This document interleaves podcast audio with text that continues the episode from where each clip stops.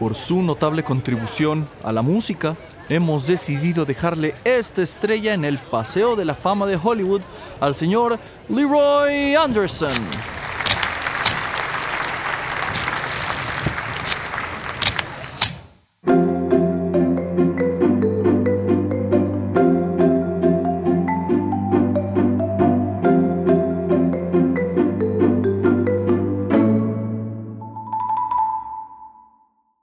Estoy muy feliz de tener una entrega más semanal de historia chiquita para ustedes, mis queridos podescuchas. Y bueno, esta semana toca platicar acerca de uno de mis compositores favoritos, el señor Leroy Anderson, a quien le debemos una particular pieza que fue estrenada el 9 de octubre de 1950 en Connecticut. Pero antes de comenzar, solo quiero recordarles que pueden dejar sus 5 estrellitas a este podcast y también que no se olviden de comprar el libro Historia Chiquita, los personajes, barrios y recetas que dan color y sabor a México en su librería de confianza. Y dicho esto, vamos a comenzar. 29 de junio de 1908, Cambridge, Massachusetts. Es un hermoso bebé y le vamos a llamar Leroy.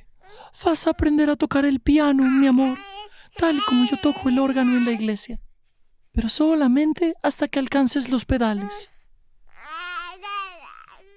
Leroy Anderson nació en una familia de inmigrantes suecos. Era usual escuchar las primeras notas de un joven Leroy en casa, y su primera lección fue cuando cumplió los cinco años. Pero más adelante, un día, se escucharon algunas notas en el piano doméstico.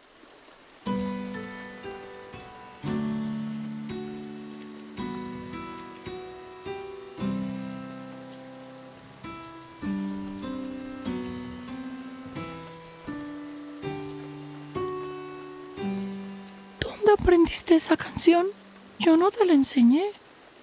La escuché por ahí y me pareció que podía reproducir las notas. Los padres de Leroy supieron que era importante que comenzara a tomar clases de música profesional, y es por ello que comenzó a tomar clases privadas por parte de Floyd Bigelow, profesor del Conservatorio de Música de Nueva Inglaterra.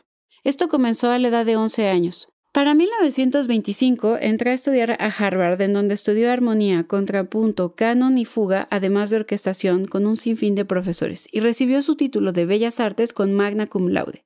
Siguió estudiando una maestría de artes en música, y más tarde un doctorado en lenguas alemanas y escandinavas. Cabe decir que Leroy deseaba convertirse en profesor de idiomas y no esperaba dedicarse a la música, pero en este caso una persona llegada a su vida, el señor Arthur Fiedler, un director de orquesta originario de Boston, lo guió para seguir su carrera en la música. Y esto fue primordial, por lo que en el año de 1931 se dedicó a un proyecto sumamente importante en su carrera. Ver muchachos, me presento. Mi nombre es Leroy Anderson y soy el nuevo director de la banda de la Universidad de Harvard. Bueno, pues, ¿qué les parece si comenzamos? Podrían retomar donde se quedaron la última vez con el anterior director.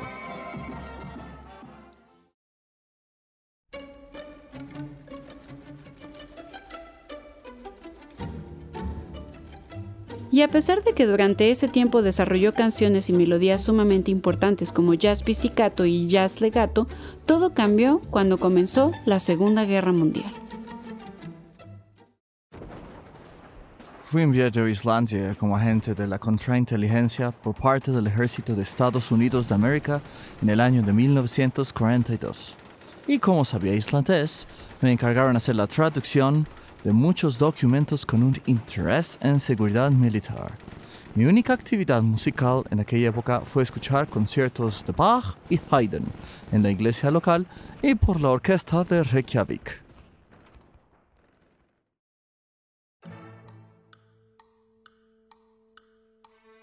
Leroy regresó a Estados Unidos de América en septiembre de 1943 y más tarde trabajó para el Pentágono como jefe del Departamento de Inteligencia Militar Escandinava. Dos años después escribió sus obras Promenade y The Syncopated Cloak.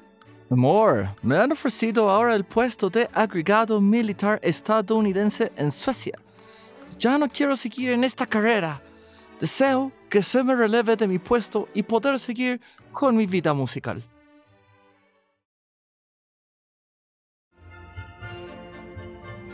Continuó con su vida en 1946 y se cambió a Nueva York, aunque ese mismo año, antes de mudarse, comenzó a escribir una de sus piezas más famosas, Sleek Ride. Se me ocurrió esta canción en una ola de calor en junio de 1946. Aunque la terminé en febrero de 1948, se tocó por primera vez en junio de 1948, con la dirección de mi querido amigo y mentor, el señor Arthur Fiddler. Cabe decir que aunque esta canción usualmente nos recuerda a la Navidad, en realidad no se menciona en ningún momento alguna festividad. Se puede apreciar un sonido que se asemeja a un caballo cabalgando, y esto último es parte del uso de percusiones especiales para reproducir el sonido tan característico del Leroy. Y esto es muy importante porque el Leroy gusta de utilizar ciertos elementos dentro de su música que a muchos nos parecen fascinantes. En mi caso, mi canción favorita y que hemos utilizado en algunas ocasiones en este podcast es... ¡La he terminado! Esta canción estoy seguro que podrá presentarse pronto, pero esta es especial porque el instrumento más importante será la máquina de escribir donde se usan las teclas, el carro de la máquina y la campana. ¡Es muy bonita!